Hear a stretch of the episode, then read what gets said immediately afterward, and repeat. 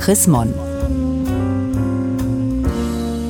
Standpunkt mit einem Text von Cornelia Kohnen-Marx. Ihr müsst uns nicht schonen. Jeden Tag gehen in Deutschland 3000 Frauen und Männer in Rente. Viele sind fit und aktiv. Seit Corona gelten sie pauschal als Risikogruppe. Das nervt. Mit knapp über 60 passte das Wort Ruhestand so gar nicht zu meinem Lebensgefühl. Trotzdem zwang mich eine Krankheit, beruflich kürzer zu treten. Aber vielleicht würde ich noch einmal ins Ausland gehen, eine Coaching-Ausbildung machen oder ein Buch schreiben. Plötzlich war vieles möglich, wie damals nach dem Schulabschluss. Ich habe mich dann selbstständig gemacht und bin seitdem mit Vorträgen und Workshops quer durch Deutschland unterwegs. Lange Zugreisen, unterschiedliche Menschen, Debatten. Ich mag es, mich neuen Aufgaben zu stellen, auch wenn sie schwierig sind, und Entwicklungen zu begleiten.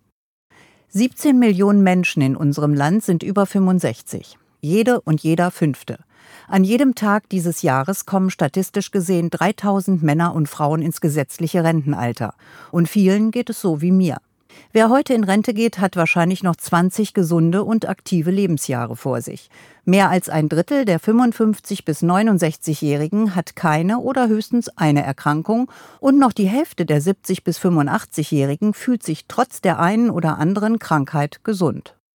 In keiner Altersgruppe ist die Beschäftigungsquote in den vergangenen Jahren so stark gestiegen wie bei den Rentnern, unmittelbar gefolgt von der Gruppe der 60 bis 65-Jährigen.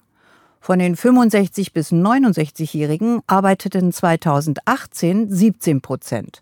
2003 waren es nur knapp 6 Prozent. Bei den 60 bis 65-Jährigen sind es inzwischen 60 Prozent. Das hat bei vielen sicher finanzielle Gründe, aber eben nicht nur. Es geht auch darum, einen eigenen Beitrag zu leisten. Manche reisen mit Ärzte ohne Grenzen in Krisengebiete, andere engagieren sich als Freiwillige bei den Tafeln, in Hospizdiensten oder als Leihoma in der Nachbarschaft. Doch der Corona-bedingte Lockdown hat viele der umtriebigen, engagierten, arbeitenden Menschen in der dritten Lebensphase völlig ausgebremst. So ging es auch vielen Jüngeren. Doch Menschen ab 65 können die verlorene Freiheit, den verpassten Aufbruch viel schwerer aufholen, weil sie das Gefühl haben, dass ihnen die Zeit davonläuft. Jetzt bin ich tatsächlich im Ruhestand, schrieb ein Kollege. Wir üben gerade das Altwerden, eine Freundin aus der Schweiz. Tatsächlich steigt die Sterbequote bei Covid-19 mit Alter und Vorerkrankungen deutlich an. Und viele der Lockdown-Einschränkungen waren sinnvoll. Aber warum mussten über 65-Jährige in Istanbul pauschal in Quarantäne bleiben? Und warum diskutierte der Deutsche Ethikrat bei der Triage so sehr über die Relevanz des Alters?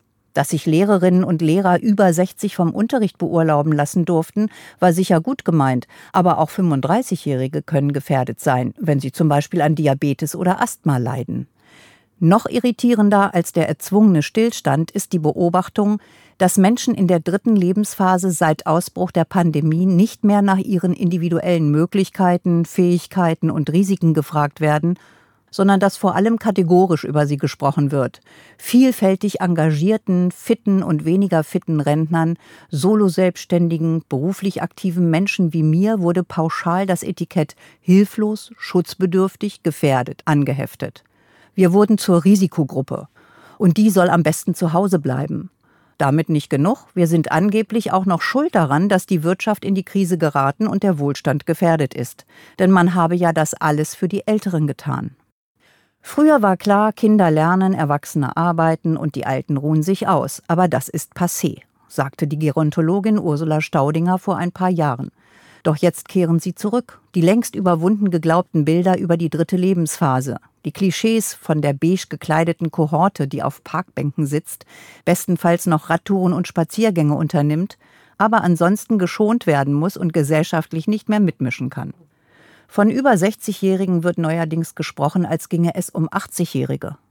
Und von den 80-Jährigen, als wären sie allesamt pflegebedürftig. Persönlichkeitsentwicklung, Selbstbestimmung, Freiheit und Gestaltungsmöglichkeiten im Alter. Alles, was wir in den vergangenen 30 Jahren von der Altersforschung gelernt haben, scheint vergessen zu sein. Und das in einer Gesellschaft, in der Individualität zu Recht großgeschrieben wird. Das kalendarische Alter sagt nichts über den Zustand und die Schutzbedürftigkeit der Menschen, schreiben die Wirtschaftsjournalistin Margaret Heckel und die Filmproduzentin und frühere saarländische Gesundheitsministerin Barbara Wackernagel-Jakobs in ihrem Appell Neue Altersbilder, den sie Mitte April ins Netz gestellt haben.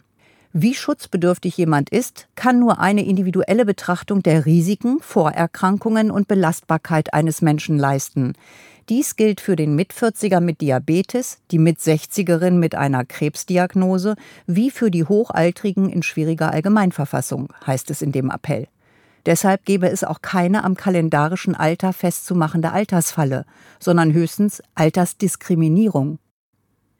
Der Lockdown war auch kein Geschenk an die ältere Generation, sondern eine Maßnahme, um Zeit zu gewinnen und das Gesundheitssystem auf einen Ansturm vorzubereiten, zum Wohle aller. Deshalb sehen die Unterzeichner des Appells, inzwischen sind es einige hundert, wie auch ich, keinen Grund, sich pauschal zugunsten Jüngerer zurückzuziehen. Denn sie werden in vielen Familien zur Unterstützung der nächsten Generation gebraucht. Auch die Zivilgesellschaft könnte sich einen solchen Rückzug auf Dauer nicht leisten, denn die Tafeln, Bürgerbusse, Mehrgenerationenhäuser, Dorfläden werden maßgeblich von den über 55-Jährigen getragen. Diese Generation ist gut ausgebildet, weltoffen und selbstbewusst. Viele stecken noch voll im Beruf. Und wenn sie sich ehrenamtlich engagieren, wollen sie genauso ernst genommen werden.